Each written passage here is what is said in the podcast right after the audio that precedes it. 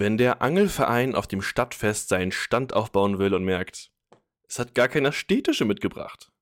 Oder wenn die Eventagentur die verkauften Tickets prüft und merkt, oh, jetzt haben wir tausend mehr verkauft, als aufs Gelände dürfen. Oder die jeweilig andere Katastrophe eintritt, die Sie, liebe Hörerinnen und Hörer, aus Ihrer Erfahrung mit Organisationen schon kennen. Dann beginnt üblicherweise die Suche nach den Verantwortlichen. Denn wozu haben Organisationen denn dieses fantastische Werkzeug, Verantwortlichkeiten klar zu benennen, wenn man es nicht auch noch richtig gebrauchen will?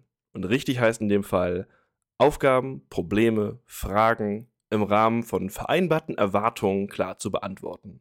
Am Ende muss klar sein, wer sich hinter die Sache klemmt, den Ball fängt oder das Thema auf der Agenda hat, um nur so ein paar Phrasen zu benennen, wie Verantwortlichkeit im Alltag benannt wird. In der Theorie scheint es so banal, dass es total logisch ist, dass man auf jeden Fall klare Verantwortlichkeiten haben will. In der Praxis ist das manchmal gar nicht so einfach. Und darüber sprechen wir heute bei Der ganz formale Wahnsinn. Ich bin Andreas Herrenwelle und wie üblich ist Stefan Kühl dabei. Hallo, Herr Kühl. Hallo, Herr Herrenwelle. Bevor wir dazu kommen, wieso es manchmal gar nicht so einfach ist zu sagen, wir wollen ganz klar eine verantwortliche Person, könnten wir vielleicht kurz auf diesen Reflex schauen. Warum ist es in Organisationen so interessant, auf jeden Fall Schuldige benennen zu wollen, wenn Fehler passiert sind? Das ist eine gute, eine gute Frage. Und zwar wäre meine Vermutung, dass ähm, ja in irgendeiner Form man diesen Fehler loswerden muss. Das belastet ja die Organisation. Und die Personalisierung an einer Stelle oder noch besser an einer Person ist eben die Möglichkeit zu signalisieren, wir bearbeiten das Problem. Wir haben die Verantwortlichkeit eindeutig identifiziert und diese Person zur Rechenschaft gezogen. Deswegen braucht man in dem Moment, wo was schief läuft, egal ob das nachher am Ende denn stimmig ist, ob die richtige Person identifiziert worden ist, sehr häufig einen Schuldigen, eine Schuldige, die dann eben symbolisch abgestraft werden kann und damit die Organisation in gewisser Art und Weise entlastet von dem, was da stattgefunden hat. Das heißt, es geht gar nicht darum, dass der Fehler, äh, dass man aus dem Fehler lernt, dass es demnächst besser wird? Ja, das ist, das ist sicherlich äh, eine naive Vorstellung zu glauben, dass Organisation erstmal per se aus dem Fehler, der passiert, äh, lernt. Solche Fälle mag es geben, klar. Es gibt auch Organisationen, die dafür die entsprechenden Routinen haben. Aber wenn der Fehler richtig groß ist, dann muss erstmal das äh, Problem für die Organisation gelöst werden. Und das besteht darin, dass man eben die Verantwortlichkeit personalisiert und dann eine Vorstandsvorsitzende oder eine Abteilungsleiterin oder irgendein Meister weiter unten in der Organisation ähm, entfernt und sagt, das ist denn in Ordnung. Und dann hat sich die Organisation aber meistens auch schon so sehr erschöpft in dem Prozess, dass die systematischere Frage, woran das eigentlich liegt, häufig nicht mehr angegangen wird. Wir haben gerade dieses Verfahren, dass Fehler personalisiert werden, eigentlich als Normalität beschrieben. Aber wir wollen ja auf dieses Dilemma gucken, quasi. Das muss gar nicht der normale Fall sein. Bei, bei Fehlern versucht man zwar diese Personalisierung, aber dennoch passiert es ja oft in Organisationen, dass gar keine Einzelperson verantwortlich ist. Wenn man sich diese Frage anguckt, wer ist verantwortlich, dann kann man sich das vielleicht, das wäre jetzt mein Vorschlag, vielleicht bisschen wie eine Skala vorstellen. Ein, mit einem Minimalwert, das ist äh, eine Person, oder ein Maximalwert, man kann ja sogar eine Aufgabe quasi allen geben. Und irgendwo auf dieser Skala verhält man sich. Ähm, erstmal, was meine. Ja. Also, ja, ja. Kann man das so machen? Wir fangen mal mit dieser Frage an. Klingt das ja, ja, das ist ja, das ist ja, das ist ja, also erstmal ähm, vollkommen richtig. Man kann ja, also wir, wir nehmen eine Organisation mit 30 Personen, die irgendwo etwas entscheiden muss. Und dann macht es natürlich einen Unterschied, ob eine einzelne Person für diese Entscheidung gerade steht, weil sie zum Beispiel an der Spitze der Organisation steht oder für genau diese Aufgabe verantwortlich ist, oder ob alle 30 Personen mit unterzeichnen. Wenn alle 30 mit unterzeichnen, dann ist das in der Regel so, dass keiner richtig dafür verantwortlich gemacht werden kann, weil die Diffusion der Verantwortlichkeit so groß ist, ähm, dass es sehr schwer ist, da überhaupt noch sowas wie einen eigenen Beitrag zu finden. Wir halten diesen Begriff mal fest von Diffusion von Verantwortung. Es klingt erstmal etwas, das man auf gar keinen Fall will. Das ist quasi der Maximalwert auf dieser Skala. Ich schlage vor, wir bleiben mal kurz auf dem anderen Ende. Und zwar bei, man macht eine Person verantwortlich und können darauf gucken, was ist der Vorteil daran? Auch wenn es offensichtlich klingt, ich frage trotzdem nochmal, warum ist es gut, Aufgaben einer Person zu geben? Was, ist, was hat die Organisation davon, Sachen zu personalisieren? Also es, es gibt so eine Grundunterscheidung zwischen zwei Begriffen, die ganz ähnlich klingen, ähm, die von Niklas Luhmann eingeführt worden ist, nämlich zwischen Verantwortung und Verantwortlichkeit. Verantwortung bedeutet erstmal, dass in Organisationen in irgendeiner Form Unsicherheit bearbeitet oder Unsicherheit absorbiert werden muss, wenn man einen komplizierteren Begriff dafür benutzen möchte. Das heißt, es geht darum, in irgendeiner Form, in einer Welt, in der alles möglich ist, Sicherheit zu produzieren. Und das können erstmal alle Mitarbeiterinnen und Mitarbeiter machen. Also man ist permanent damit beschäftigt, ein bestimmtes Problem, eine bestimmte Anfrage in irgendeiner Form zu lösen, egal ob man jetzt dafür vorgesehen ist oder nicht. Das heißt, es gibt einen Mechanismus der Verantwortungsübernahme, der aber nicht identisch damit ist, dass man damit auch eine Verantwortlichkeit hat. Verantwortlichkeit ist der Mechanismus, der stattfindet in dem Moment, wo etwas schief geht, wo man sich fragt, ja, uh, wer ist dafür jetzt verantwortlich, dass genau das und das passiert ist. Und ähm, Organisationen, die diese Verantwortlichkeiten überhaupt nicht benennen, wirken unseriös. Ganz, ganz viel von dem, was in Organisationen stattfindet, findet nur deswegen statt, weil man eben bestimmte einzelne Stellen definieren möchte, die im Zweifelsfall für bestimmte Sachen verantwortlich gemacht werden können. Und die leiten natürlich dann daraus auch bestimmte Rechte ab. Wenn es denn heißt, also wenn ich nachher am Ende meinen Kopf hinhalten muss, dann möchte ich diese Entscheidung auch wirklich tragen. Und die Schwierigkeit entsteht immer dann, wenn die Verantwortung irgendwo ganz anders getragen worden ist, aber die Person, die nachher am Ende formal davon für vorgesehen ist, ähm, diese Entscheidung zu tragen, vielleicht gar nicht so unmittelbar daran beteiligt gewesen ist. Weil sie gar nicht genau ja. wissen wollte, was da eigentlich alles passiert. Ja, das, ja, und das hat ja natürlich auch eine, in gewisser Art und Weise eine Funktionalität. Also ich habe mir angewöhnt in meiner Universität ähm, vergleichsweise großzügig mit meiner eingescannten Unterschrift äh, umzugehen. Also es gibt. Wollen Sie das gerade so öffentlich sagen? Ja, es ist in Ordnung, weil die Sanktionierungsmöglichkeiten in der Universität gegen meine Person begrenzt sind und das auch alle so machen. Ähm, aber das heißt also, ähm, meine Sekretärin, meine Mitarbeiter, Mitarbeiterinnen verfügen über meine eingescannte Unterschrift. Und häufig weiß ich gar nicht, ob sie sie einsetzen oder ob sie sie nicht einsetzen.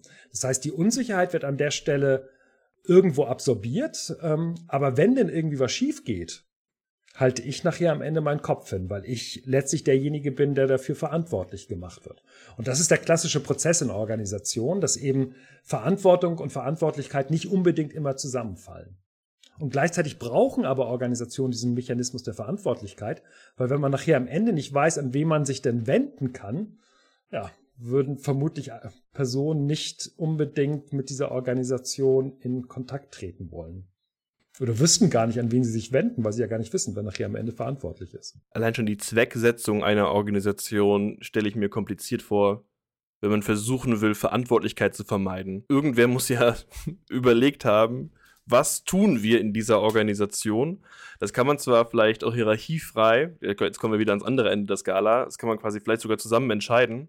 Aber spätestens, wenn man, wenn, wenn, wenn so Katastrophen entstehen, wie das rechtliche Fragen entstehen, dann wird nach Verantwortlichkeit gesucht. Ja, und dann ist plötzlich extrem relevant, ob eine Unterschrift ähm, vorhanden ist oder nicht. Ich habe ähm, vor kurzem aufgrund eines, eines Literaturtipps die Aufarbeitung des Skandals um die HSH Nordbank äh, gelesen. Ich weiß nicht, ob Sie sich daran erinnern, eben äh, die Landesbank von Hamburg und Schleswig-Holstein, die eine etliche Milliarden in doch sehr zweifelhafte Finanzkonstruktionen in den Sand gesetzt hat. Deswegen gab es einen Prozess gegen die Vorstände dieser Bank und äh, man sah dann nachher am Ende in den Dokumenten, die verhandelt worden sind, dass alle Bankvorstände unterschrieben haben.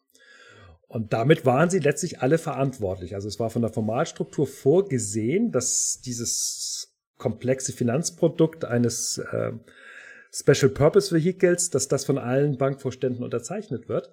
Und man merkte dann in, dieser, in diesem Prozess, wie stark diese verschiedenen Vorstände zurückgerudert sind und gesagt haben, ja, das ist schon meine Unterschrift, aber die habe ich sehr spät erst draufgesetzt. Oder ich habe sie nur draufgesetzt, weil es von mir verlangt worden ist. Also man hat versucht, in dem Moment, wo es denn zum Prozess gekommen ist, sich von dieser Entscheidung zu distanzieren.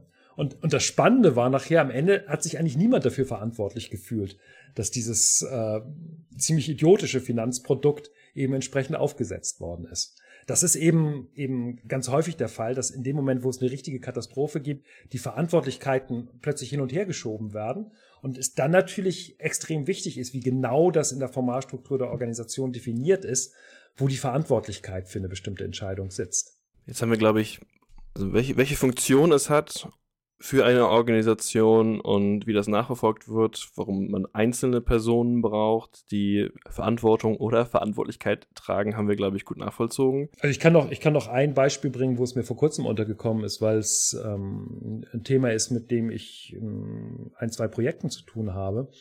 Also was, was im Moment ja die Situation ist, dass die, die Haftbarkeit gerade in Unternehmen und Verwaltung von Geschäftsführern oder Vorstands, Vorständen extrem angestiegen sind. Also das ist schon so, dass man in bestimmten Organisationen, wenn man nicht aufpasst, ich will jetzt nicht sagen, mit einem Bein im Gefängnis steht, aber schon zivilrechtlich oder strafrechtlich belangt werden können. Und das ist der einzige Grund, aus meiner Sicht der einzige Grund, weswegen in Organisationen die sogenannten Compliance-Abteilungen, also die Abteilung, die für Regeleinhaltung zuständig sind, extrem aufgeblasen werden. Und zwar bis zu einer Dysfunktionalität in der Organisation.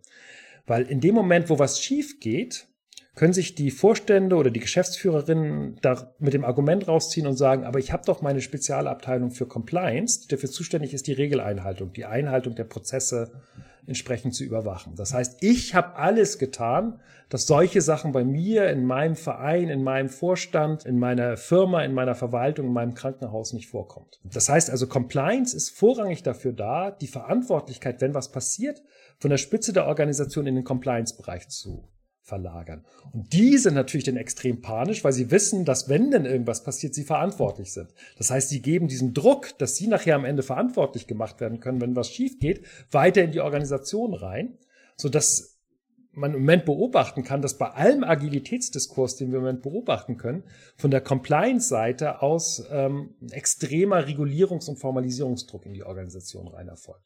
Und der einzige Grund dafür ist, schon mal vorausschauend ähm, bestimmte Verantwortlichkeiten in der Organisation hin und her zu schieben. Jetzt ist ja das Interessante für die Compliance-Abteilung, zumindest wäre jetzt meine Vermutung, dass es für die hilfreich ist. Da werden jetzt ja nicht Mitarbeitende sein, die die präzise Aufgabe bekommen haben, du überwachst jetzt unseren CFO, sondern ähm, da sind Teams zuständig für bestimmte Bereiche. Das heißt, hier wird es schwieriger sein, doch jetzt persönliche Verantwortung zuzuweisen innerhalb der Compliance-Abteilung. Wer ist dafür verantwortlich, dass eine andere Person einen Fehler hat begehen können? Sondern hier Okay, äh, meine Annahme ist anscheinend nicht richtig. ja, also ne, ne. das wäre ja praktisch, wenn dann die Verantwortungsdiffusion oder Verantwortlichkeitsdiffusion ja. auf der Ebene von Compliance stattfinden würde. Aber die haben in der Regel eben auch eine Person an der Spitze. Und wenn der das Okay, man eskaliert dann halt hoch bis zur okay. oder runter, genau. Also wenn wenn das ist immer die Person, wenn es eben nicht definiert ist, wer dezentraler für eine bestimmte Sache verantwortlich ist, dann ist eben immer die Ebene drüber dafür verantwortlich. Mhm. Das heißt, wenn die Geschäftsführung darauf setzt, dass irgendwie das unten in der Organisation schon funktionieren wird und was passiert, sind sie immer dran. In dem Moment, wo sie extrem präzise die Stelle jeder einzelnen Mitarbeiterin, jedes einzelnen Mitarbeiters beschreiben, können sie halt die Verantwortlichkeit nach unten abgeben. Solange dann die Beschreibung alles abdecken, was zu tun ist. Ne? Also das ja, ist jetzt ja, die, andere, die andere Ebene. Also wir haben jetzt gerade quasi geklärt, warum es richtig gut ist, sehr präzise einzelne Personen benennen zu können. Und jetzt der, der, der Vorteil von sehr präzisen Aufgabebeschreibungen ist, man kann anhand dieser Aufgabenbeschreibung sehr genau nachvollziehen, hat man sich genau an diesen Prozess gehalten, wie er vorgegeben ist. Aber dadurch haben auch die Mitglieder die Chance zu sagen, sie haben halt nur das getan, weil ja. nichts anderes von ihnen verlangt wurde. Genau, also sie können sich genau darauf zurückziehen und sagen, das ist in meinem Verantwortungsbereich geschehen, das, was jetzt gerade beklagt wird, aber eben nicht. Ja. Von daher will ich dafür auch nicht verantwortlich gemacht werden. So funktioniert es. Und das Interessante ist natürlich, also ich will jetzt nicht sagen, dass der Grund für kollektives Entscheiden äh, darin liegt, diese Verantwortlichkeit abzuweisen. Also es gibt sehr, sehr viele Gründe, nicht über Einzelentscheidungen zu gehen, sondern möglichst viele Personen an einer Entscheidung zu beteiligen. Aber der Effekt, der durch das kollektive Entscheiden oder durch eine sehr, weit, eine sehr weitgehende Einbindung in Entscheidungen entsteht, ist eine Diffusion von Verantwortlichkeit, ja bleiben wir doch da mal, so bei, bei, bei einer Zusammenfassung dieser Vorteile. Wenn man, also wenn man den Begriff benutzt von Verantwortungsdiffusion, dann scheint es erstmal nur Nachteile zu haben, möglichst viele Mitglieder auf eine Entscheidung zu binden. Vielleicht muss man jetzt auch nicht an möglichst viele denken, sondern wir denken mal an ein Gremium oder an einen Arbeitskreis. Was ist der Nutzen davon, eine Gruppe verantwortlich machen zu können? Naja, erstmal wird der Diskurs ja getrieben von der Vorstellung, dass ähm, nicht Einzelentscheidungen getroffen werden, sondern dass möglichst viele Personen daran zu beteiligen sind. Also wenn Sie diesen Agilitätsdiskurs sich im Moment anschauen oder alles, was mit neuen Organisationsformen zu tun hat, dann wird ja immer gesagt, also die Zeiten, wo einzelne Personen Entscheidungen treffen, sind vorbei. Es kommt darauf an, eben aufgrund dieser hohen Komplexität, die wir haben, möglichst viele Leute in Entscheidungsfindung einzubinden und darüber dann zu einer entsprechenden Entscheidung zu kommen. Das heißt also, der Druck, den wir im Moment beobachten können durch, durch den Agilitätsdiskurs, zieht deutlich in den Bereich, möglichst viele Personen an so einer Entscheidung zu beteiligen.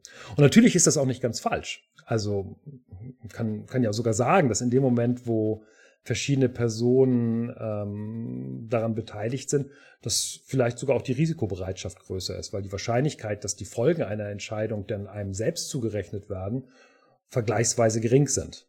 Also es gibt verschiedene Untersuchungen darüber, welche Auswirkungen kollektives Entscheiden hat. Und es gibt bestimmte Situationen, wo eben man feststellen kann, dass die Risikobereitschaft zunimmt, weil man weiß, ich werde schon nicht dafür festgenagelt. Und gleichzeitig oder in anderen Situationen gibt es eben auch Beobachtungen, dass die Organisation ähm, dadurch blockiert wird, weil alle eben immer mitrezipieren, ah, wenn wir jetzt zu 15 dafür verantwortlich gemacht werden können, ja, dann will ich lieber, dann halte ich mich lieber zurück und stimme bestimmten Sachen nicht zu. Also es gibt beide Phänomene, also eine hohe Risikobereitschaft aufgrund der Diffusion von Verantwortlichkeit, als auch eben eine gewisse Passivität der ganzen Organisation, weil man am Ende Sorgen hat, ähm, dass man dann doch irgendwie dran gekriegt wird als eine Person, die an diesen Entscheidungen beteiligt gewesen ist. Was ist mit so einem wechselseitigen Checks and Balances? Also wenn man gemeinsam eine Entscheidung getroffen hat, dass man sich auch gemeinsam dafür verantwortlich hält, diese umzusetzen? Ja, das kann man machen. Ähm, und in den Workshops ist es dann eben auch so, dass man sich dann gemeinsam, wie heißt das neudeutsch, committet ähm, und sagt, das, was wir da jetzt gerade uns ausgedacht haben, das wird jetzt von uns auch immer mitgetragen.